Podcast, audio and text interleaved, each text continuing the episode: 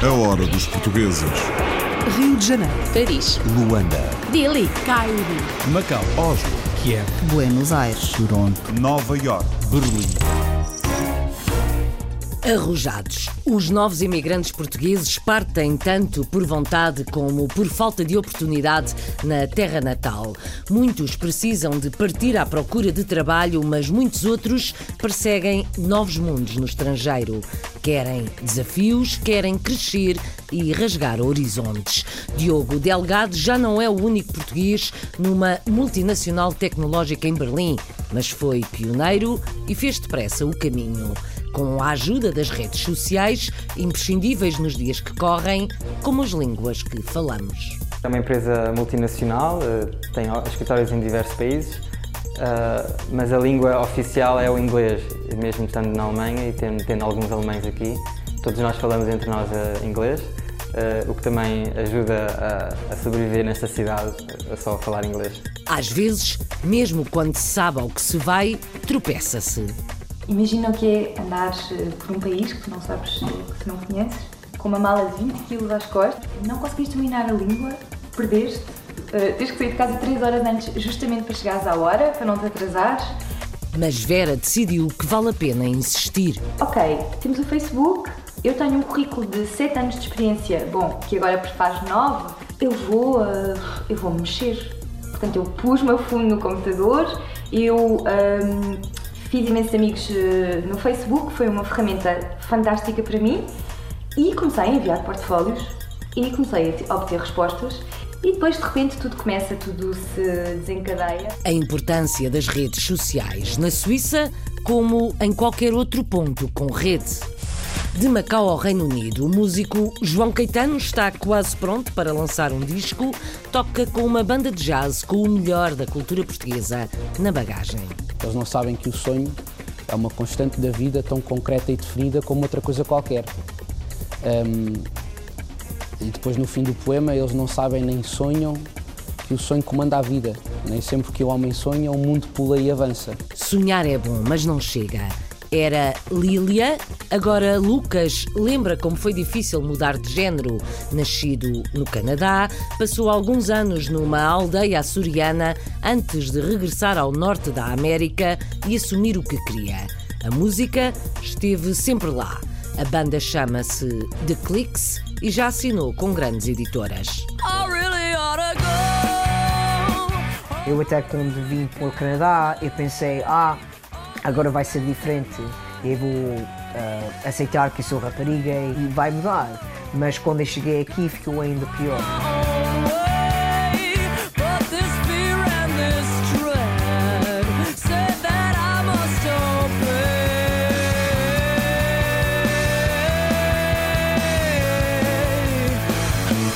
Sucesso dos lusodescendentes na música.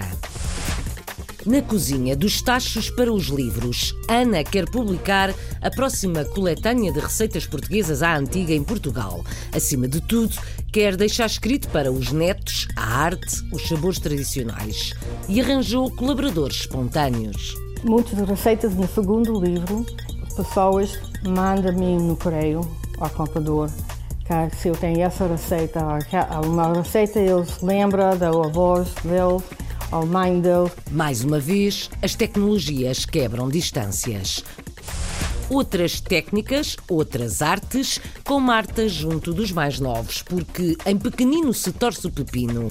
A portuguesa desenvolve um projeto artístico com crianças na Universidade de Colômbia e ensina os mais velhos. Tenho muita sorte de trabalhar com crianças pequenas e com adultos e de dar aulas a crianças de 3, 4, 2, 1 ano durante o dia e trabalhar com alunos de mestrado e doutoramento ao fim do dia e à noite. Marta também se prepara para lançar um livro em Portugal. Noutro ponto dos Estados Unidos, outra universidade, mais uma portuguesa a dar cartas numa mega instituição. Esta universidade é um mundo. Talvez seja essa a, melhor, a, a melhor forma de a descrever.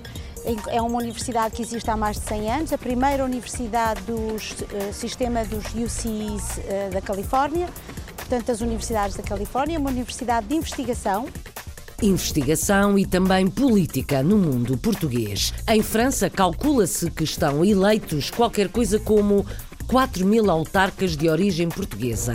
São tantos que se juntaram numa associação e conseguem juntar o melhor dos dois mundos. Eu tenho a jumelação, por exemplo, da minha vila com Penafiel.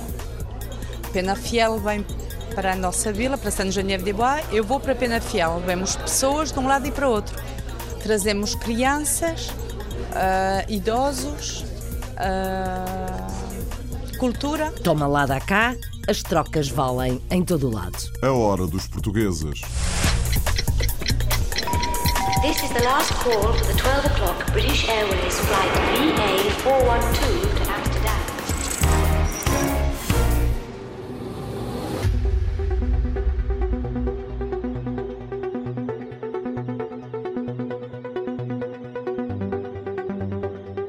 Partiu pela carreira, foi o que João Coutinho fez. Diretor criativo numa grande empresa em Nova York, soma prémios de publicidade, uma de várias imigrações, uma aposta ganha que passou por Espanha e pelo Brasil. Guardo esta joia para o final da viagem da Hora dos Portugueses, mas fica uma amostra. É o lugar mais competitivo do mundo, sem dúvida, mas é uma, uma, boa competição. É a cultura do mérito, da meritocracia, a maneira como as equipas são estimuladas. Se um profissional trabalha bem, é recompensado. Isso, e não precisa de pedir. Quem gere toma a liberdade de se chegar à frente e de promover esse profissional. Acompanhamos nesta hora dos portugueses exemplos dos novos emigrantes. Partem com estudos, muitos viajam com o Programa Europeu para a Mobilidade de Estudantes e Professores, ultrapassam fronteiras e tentam chegar mais longe. Diogo foi pioneiro numa nova empresa tecnológica em Berlim. Abriu caminho a mais portugueses numa multinacional que junta gente de 25 nacionalidades programador informático, nascido e criado em Lisboa, fez a primeira paragem na Alemanha e por lá ficou, por enquanto. Ao Diogo juntam-se o Gonçalo, o José, o Daniel e a diretora Sara, que aprecia o trabalho dos portugueses. A Marisa Fernandes apresenta os novos valores nacionais. Berlim é a capital das empresas startups internacionais na Alemanha, onde o inglês é a língua dominante. Nos últimos anos, são cada vez mais os portugueses licenciados a emigrarem para esta cidade multicultural. É o exemplo de Diogo Delgado, do engenheiro informático que faz programação web, numa dessas startups há mais de 4 anos. Fiz o mestrado em Engenharia Informática na Faculdade de Ciências e Tecnologia da Universidade Nova de Lisboa e, e, fiz Erasmus durante o mestrado, então uh, sempre desde aí fiquei com o bichinho de, de viajante uh, e com vontade de ter uma carreira internacional e, e novas experiências. Uh, sempre cresci, vivi e cresci em Lisboa, então tinha necessidade de ter uma experiência diferente e decidi procurar noutros países.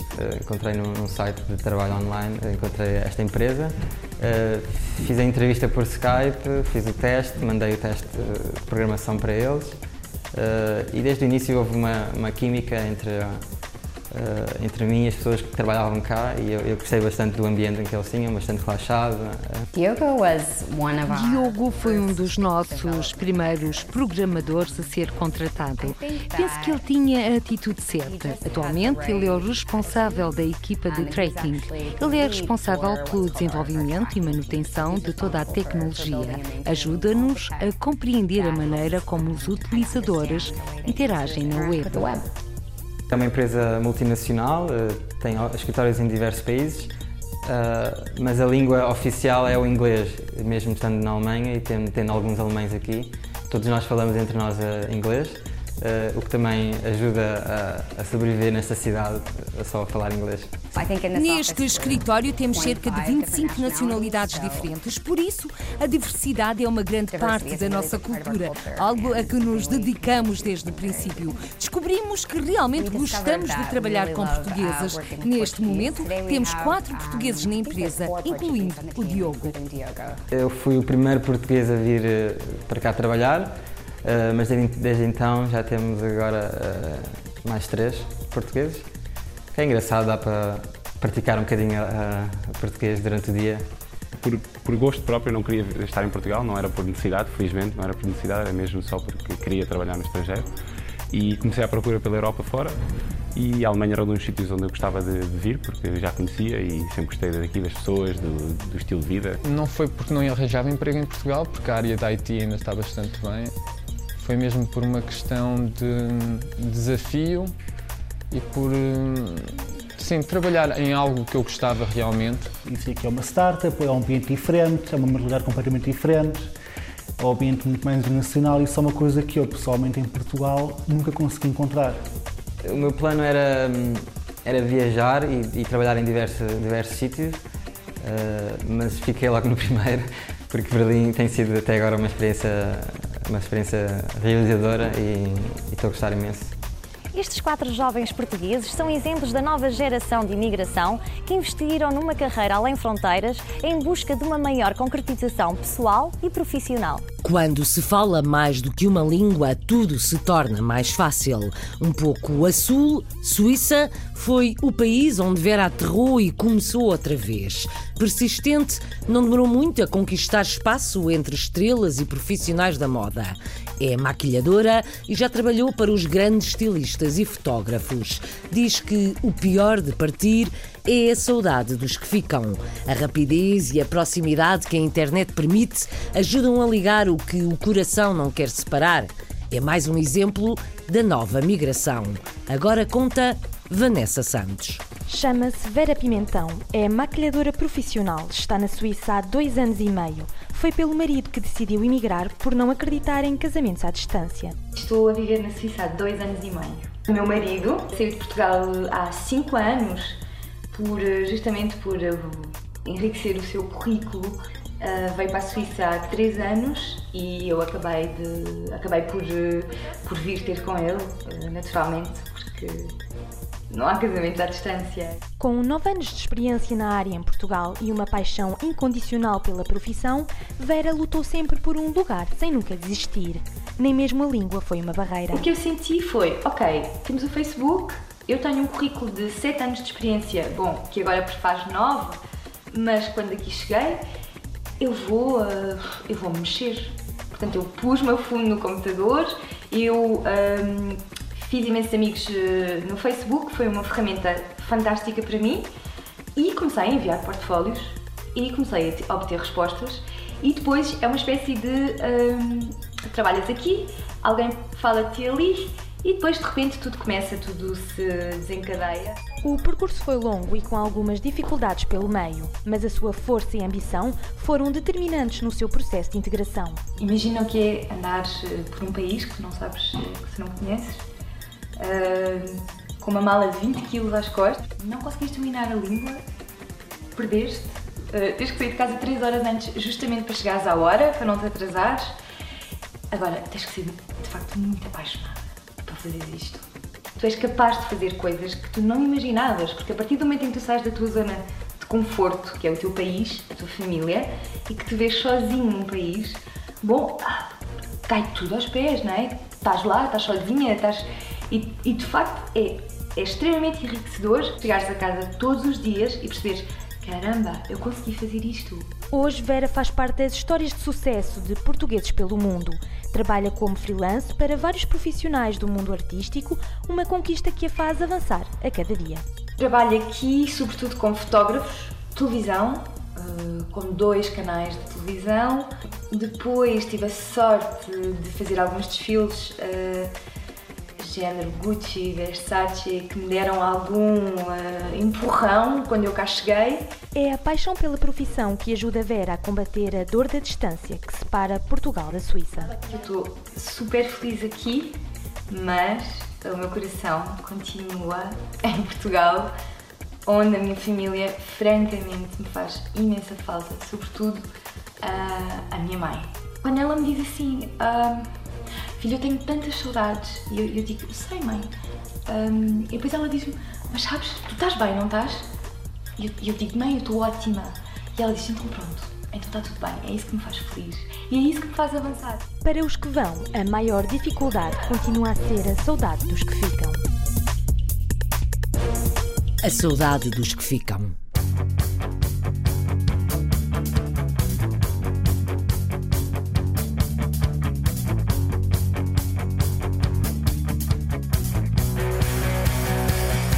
Lucas Silveira é vocalista e líder de uma banda que já acompanhou outras consagradas, como os Blondie ou os B-52. Nasceu menina no Canadá, cresceu numa aldeia no Pico, nos Açores, e depois de regressar, mudou a história.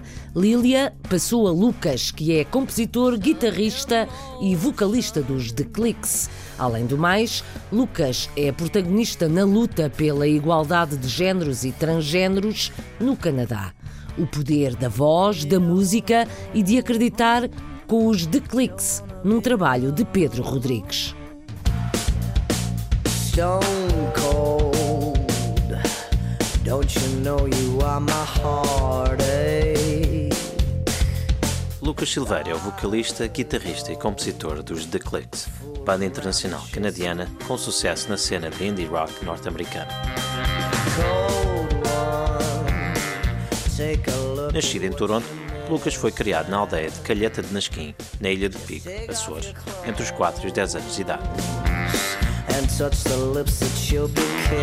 Nesse tempo, o Pico era pobrinho, não tinha eletricidade todo o dia, a gente tinha uma televisão que era preto e branco e só tinha um canal, que era o RTP, que havia, e a, e a eletricidade uh, acendia às 6 horas e fechava à meia-noite a gente ouvia um gajo numa mota que ia para o ramal abaixo fechar a, a, a eletricidade.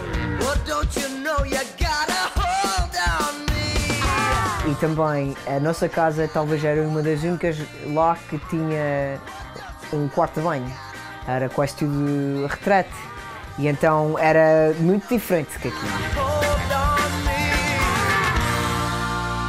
O meu pai e a minha mãe de certeza tinham uh, esperanças que aquilo era, ia ser uma experiência boa para, para eu e meus irmãos. Mas para mim um, foi até difícil. Take your pain away. It's what you had to do. Eu sou transgênero e nesse tempo, eu até com 4 anos lembro-me de pensar: ah, eu sou um rapaz, e naquele lugar não havia maneira de poder explicar isso. A única coisa que eu sabia é que, no meu juízo, eu era um menino. Eu, no meu juízo, eu era como, como meu irmão. Um, mas todas as pessoas estavam a me chamar o meu outro nome, que era Lilia, uh, e, e, era sempre ela, e ela, e ela. E isto era uma coisa que eu nem podia perceber. Eu até quando vim para o Canadá, eu pensei, ah, agora vai ser diferente, eu vou uh, aceitar que sou rapariga e vai mudar.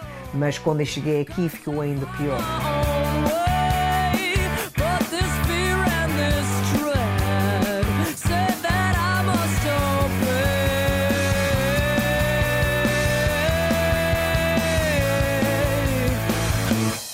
Vim a dizer aos meus pais que eu era transgênero quando eu tinha 32 anos. Foi quando eu também disse a mim próprio. Mas a minha família foi muito especial e tinha uma família boa portuguesa, muito liberais, muito diferentes. Oh yeah, oh yeah, falling down, but I can get up. Os The Clicks conheceram sucesso comercial ao mesmo tempo que Lucas atravessava a sua transição. Em 2007, Lucas tornou-se o primeiro homem transgênero líder de uma banda rock a assinar por uma grande editora norte-americana. Primeira vez que eu disse, ah, oh, ok, eu agora I made it, foi quando a Cindy Lauper perguntou a gente para ir uh, fazer um tour com ela num uh, chamado True Colors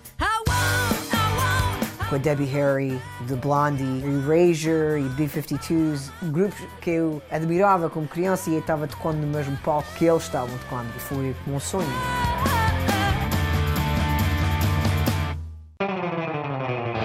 Para além da sua banda, Lucas tem também assumido um papel de liderança na comunidade LGBT aproveitando a sua visibilidade pública para divulgar as experiências das pessoas transgênero e promover os direitos desta comunidade.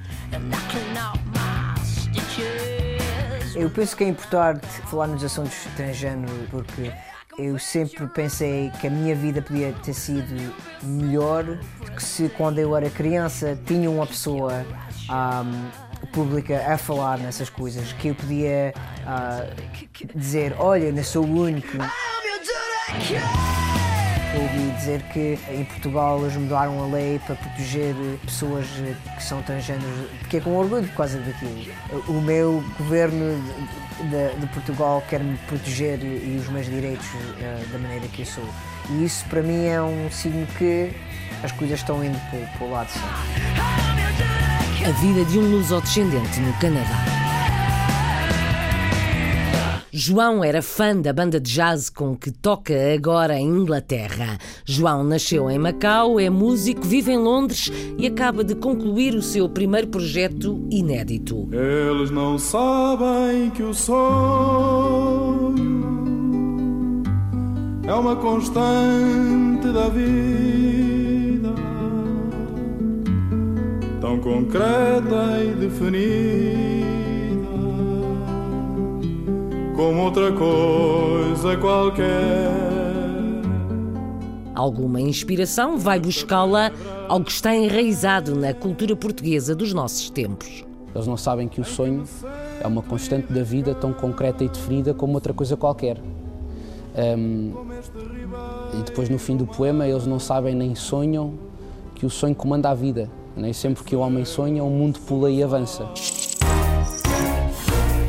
Sandra Lobo Pimentel. João Caetano, nascido e criado em Macau, voltou ao território para apresentar o seu primeiro trabalho a solo com um concerto no Centro Cultural de Macau. Aos 26 anos, continua a sonhar com a música, um desejo que começou bem cedo. Olha, eu comecei a aprender violino no Conservatório de Macau aos 4, 4 5 anos, por volta dos 4 e 5 anos. Uh, estudei até aos 18. Uh, o interesse da música, acho que, inclusivamente, acho que posso generalizar, generalizar isto.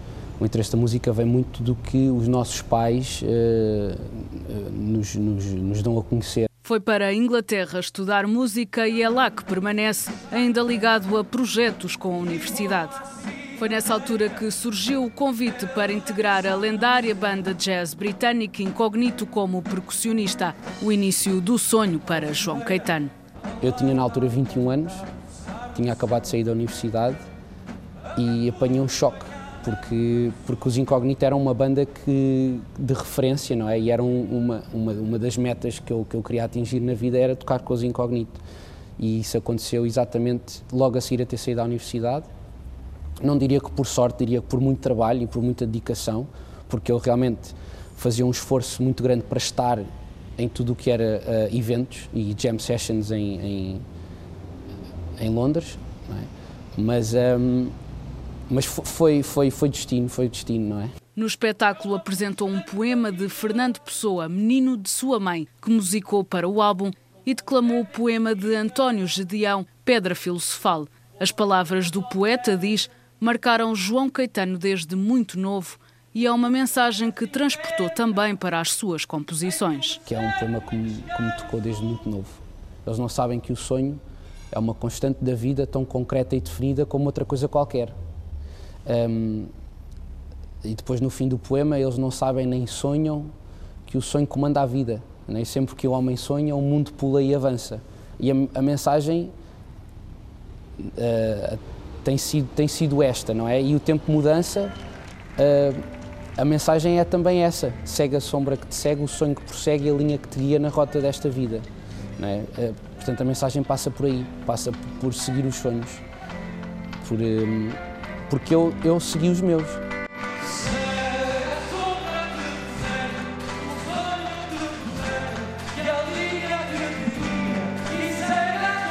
João Caetano procura agora uma editora para poder lançar este trabalho. Enquanto isso, vai aproveitando as redes sociais para dar a conhecer a sua música e continuar a perseguir o sonho que já o levou tão longe.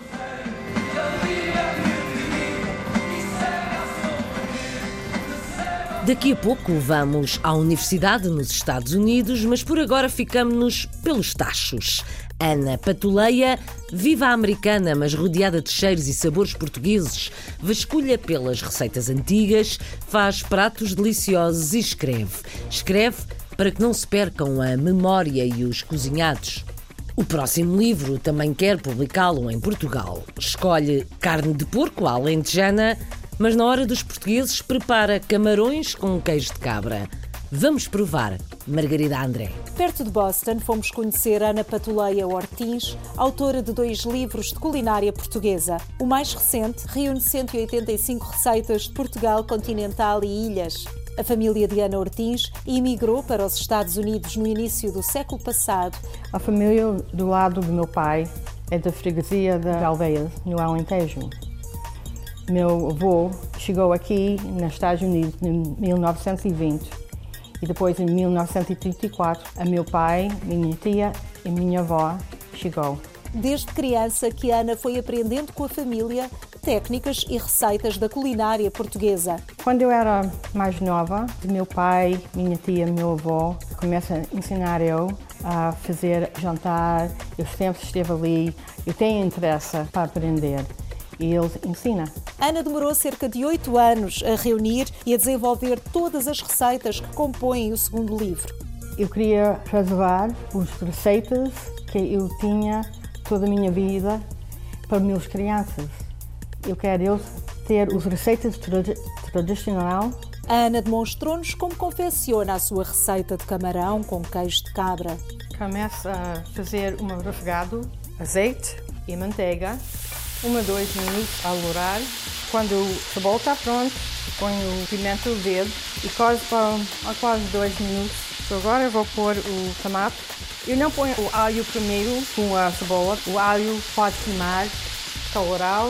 Vou deixar até o tomate estar casado com a cebola. Algumas das receitas incluídas no segundo livro foram oferecidas por leitores. Muitas receitas no segundo livro pessoas mandam-me no correio ao comprador que se eu tenho essa receita, uma receita eles lembram da voz deles, ou mãe deles. Para a Ana, antes de inovar, é importante conhecer os pratos e técnicas base da gastronomia. Se as pessoas querem fazer culinária portuguesa mais nova, era importante eles um, conhecer a comida antigamente o sabor tradicional.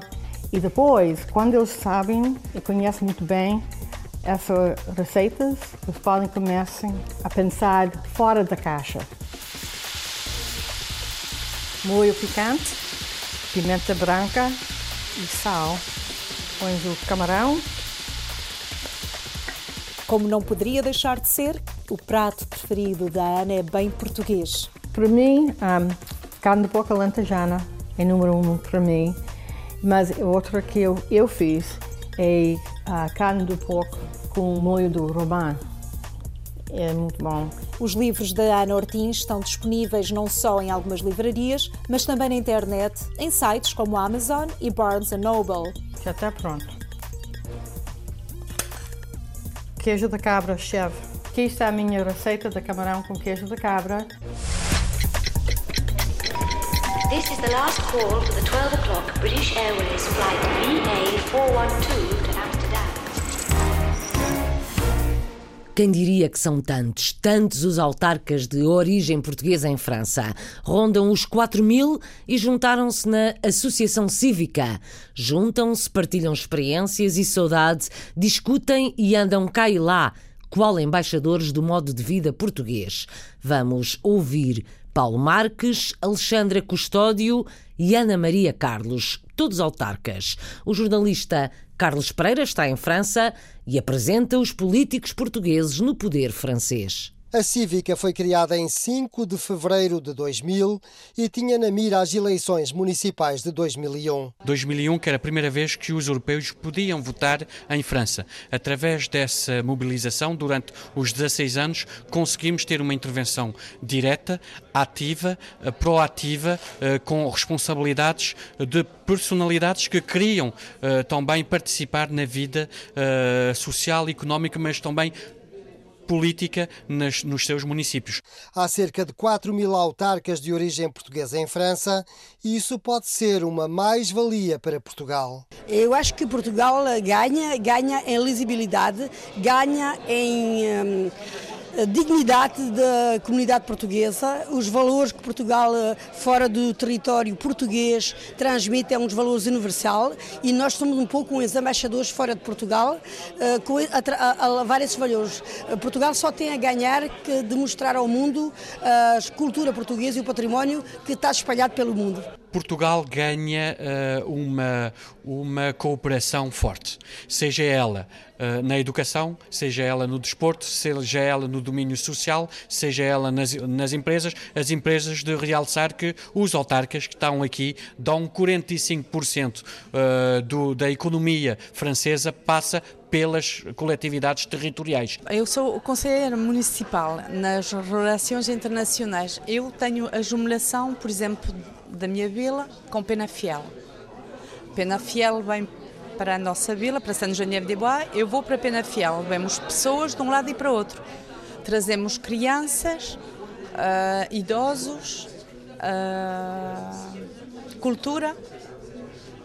Eu penso que é isso a nossa a nossa força de Portugal é poder fazer coisas de um para o outro e fazer conhecer. Para encerrar o congresso veio Nathalie Kosciusko-Morizet, deputada, autarca de Paris e uma das mulheres políticas mais mediatizadas em França.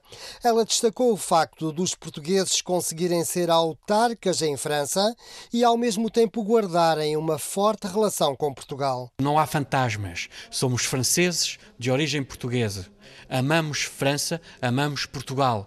Somos pessoas que intervêm localmente com a sua capacidade uh, de mostrar a sua intervenção. Para a França é ideal a nossa organização, efetivamente, porque mostramos que podemos ser franceses e fiers de l'être uh, e podemos ser portugueses e fiers de l'être. Uma grande parte dos autarcas de origem portuguesa aqui em França tem a nacionalidade francesa, mas ainda há uma parte significativa que tem apenas a nacionalidade portuguesa. Esses têm um pequeno problema. Não podem ser presidentes de Câmara, nem podem estar no Executivo Municipal. Água mola em pedra dura, tanto bate até que fura.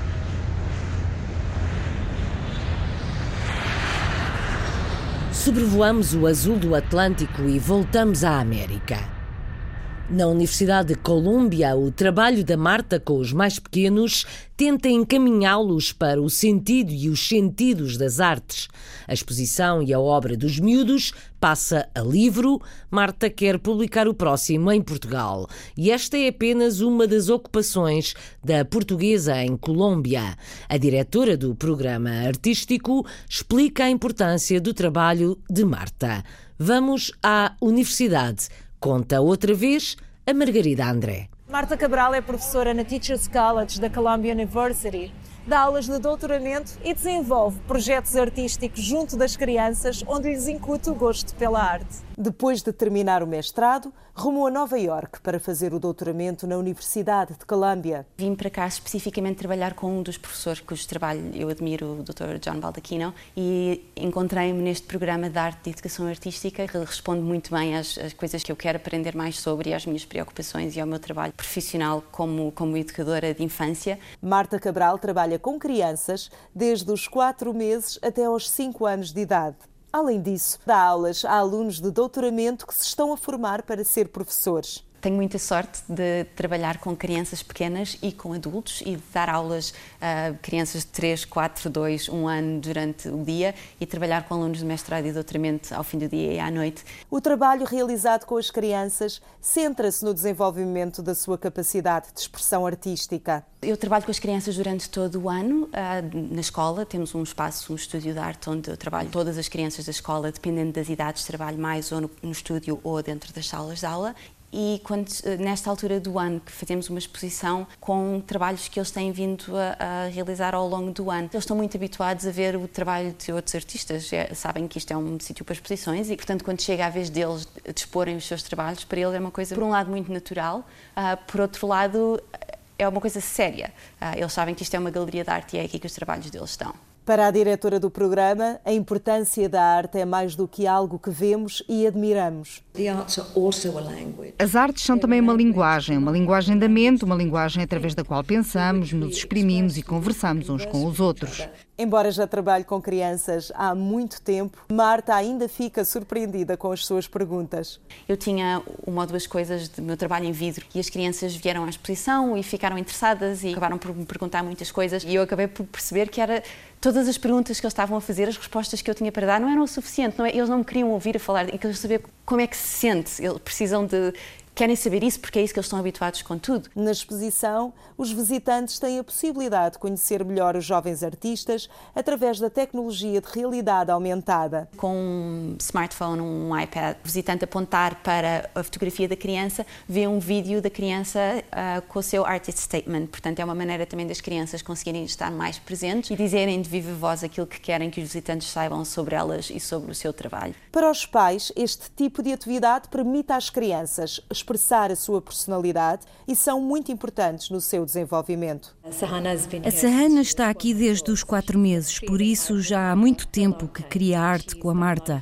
Ela passou bastante tempo a pintar este quadro, a cobrir tudo, o que reflete bem a sua forma de ser.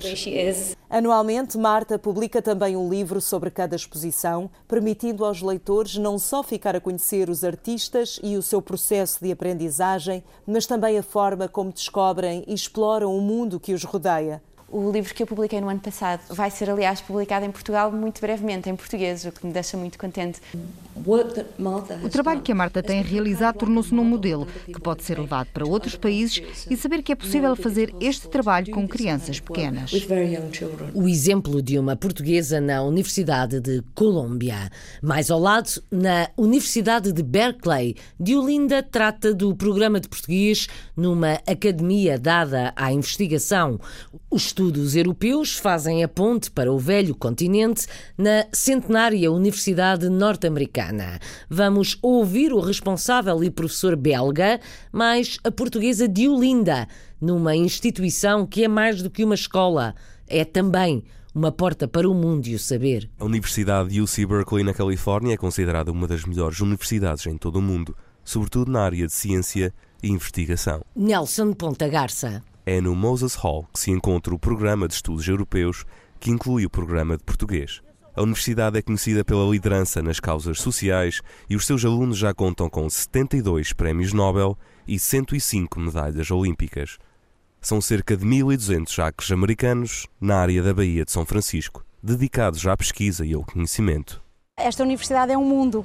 Talvez seja essa a, melhor, a, a melhor forma de a descrever. É uma universidade que existe há mais de 100 anos, a primeira universidade do uh, sistema dos UCs uh, da Califórnia, portanto, das universidades da Califórnia, uma universidade de investigação, primordialmente, e onde se tem desenvolvido uh, investigação importantíssima em todas as áreas do conhecimento. Há cerca de 20 anos que o programa de estudos portugueses está presente nesta universidade, integrado no programa de estudos europeus. O programa de estudos portugueses tem um, um programa de visitantes de, de Portugal uh, muito ativo e tem estado connosco, uh, passado algum tempo connosco, muitos escritores, muitos artistas, muitas pessoas da política, como o professor Severiano Teixeira. Um dos mais dinâmicos e visíveis programas portugueses é o Study in Portugal Network, que levou centenas de alunos a Portugal. Eles vão estudar em Portugal a nível de um programa estruturado, como o Study in Portugal Network ou como o programa de verão que nós tínhamos. Eles vão fazer investigação em todas as áreas, desde, desde tradições culturais até estudar o projeto do Alqueva, até arquitetura, bioquímica, isso, os projetos são deles, muito em paisagística, temos um fortíssimo programa em paisagística. O Instituto de Estudos Europeus da Universidade de Berkeley é liderado por um professor belga com uma forte ligação a Portugal. O Instituto de Estudos Europeus, no fundo, representa aquilo que eu chamo a ponte entre uh, o nosso campus, a Universidade de Berkeley, e a Europa. E nós tentamos facilitar um, colaborações com universidades na Europa, nós também tentamos uh, fazer com que os nossos alunos tenham interesse em, em estudar línguas europeias. A educação e o contacto com os alunos são a principal força motivadora da professora Diolinda Adão. Isso, ao fim do dia, eh, realmente as melhores e maiores recordações, recordações, depois de todas as entidades e pessoas importantes, são os alunos. Eles é que realmente fazem com que nós nos, nos venhamos a sentir realizados.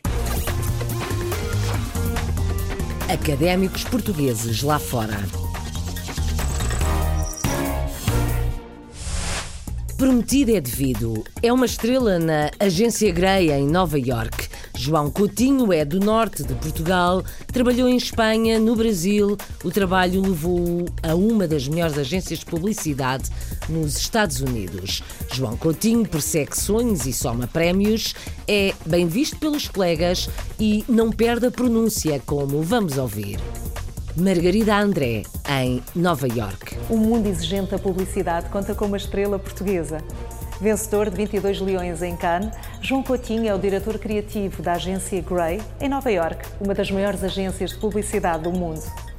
Natural do Porto, João Coutinho queria ser arquiteto. No entanto, um programa de televisão deu-lhe a conhecer o que viria a ser a sua paixão profissional. Havia um programa na televisão que eram mil imagens e esse programa fascinava-me, era um programa sobre anúncios e eu fiquei completamente fascinado e disse assim: realmente isto deve ser uma, uma profissão fa fabulosa para trabalhar. Trabalhou em várias agências em Portugal, tendo também a oportunidade de trabalhar em Madrid durante três anos. Em 2011, ia fazer 40 anos, João Coutinho decide arriscar e muda-se com a família para o Brasil. Foi quase um recomeço da minha carreira e eu ter que provar tudo de novo, com a minha mulher grávida, sem a família por perto. Foi uma aposta que eu fiz e que acabou por, por, por correr bem. O sucesso atingido no Brasil, principalmente com uma campanha de doação de órgãos para os sócios de um clube de futebol, abriu-lhe as portas da agência Grey em Nova York. A paixão que tu tens por este clube vai continuar. Se tu morreres, o teu coração vai continuar a bater, os teus olhos vão continuar a chorar por este clube, a tua paixão vai ser imortalizada no corpo de outras pessoas. Neste novo trabalho, João encontrou um ambiente mais exigente e competitivo. É o lugar mais competitivo do mundo, sem dúvida, mas é uma, uma boa competição. É a cultura do mérito, da meritocracia, a maneira como as equipas são estimuladas. Se o profissional trabalha bem, é recompensado. Isso, e não precisa de pedir. Quem gere toma a liberdade de se chegar à frente e de promover esse profissional, porque sabe que se ele está a fazer bem aqui e se não é reconhecido, vai arranjar eh, lugar noutra, noutra agência qualquer. O João e o seu dupla criaram a campanha de controle de armas mais eficaz alguma vez realizada nos Estados Unidos.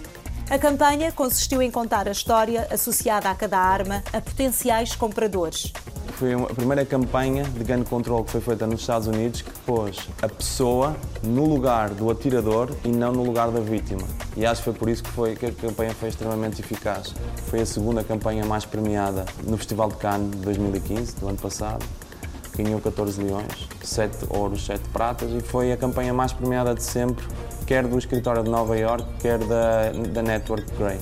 Trabalhar com o Coutinho é um prazer, assim, ele é uma pessoa incrível, além de super talento criativo, ele é super esforçado. Você vê assim, é normal muita gente conquistar coisas e depois parar, né?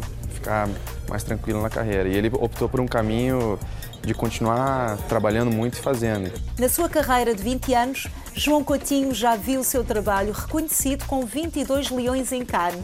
Quando eu fui para o Brasil, eu não tinha ganho nenhum leão. E foi um dos objetivos porque eu decidi arriscar aos 40 anos e recomeçar a minha carreira foi que, infelizmente, em Portugal, as agências não têm estrutura nem têm dinheiro para investir em, em festivais, no Festival de Cannes, no, no One Show, no, no DNAD. A agência para onde eu fui trabalhar uh, no Brasil tinha essa estrutura montada e eu sabia que só dependeria de mim ter boas ideias e porque depois se a estrutura está montada para, para pôr as ideias de pé, é muito mais fácil. O relógio não para, a hora dos portugueses regressa em breve. A Hora dos Portugueses com sonoplastia de João Carrasco, apoio de Isabel Gonçalves e de Paulo Sérgio.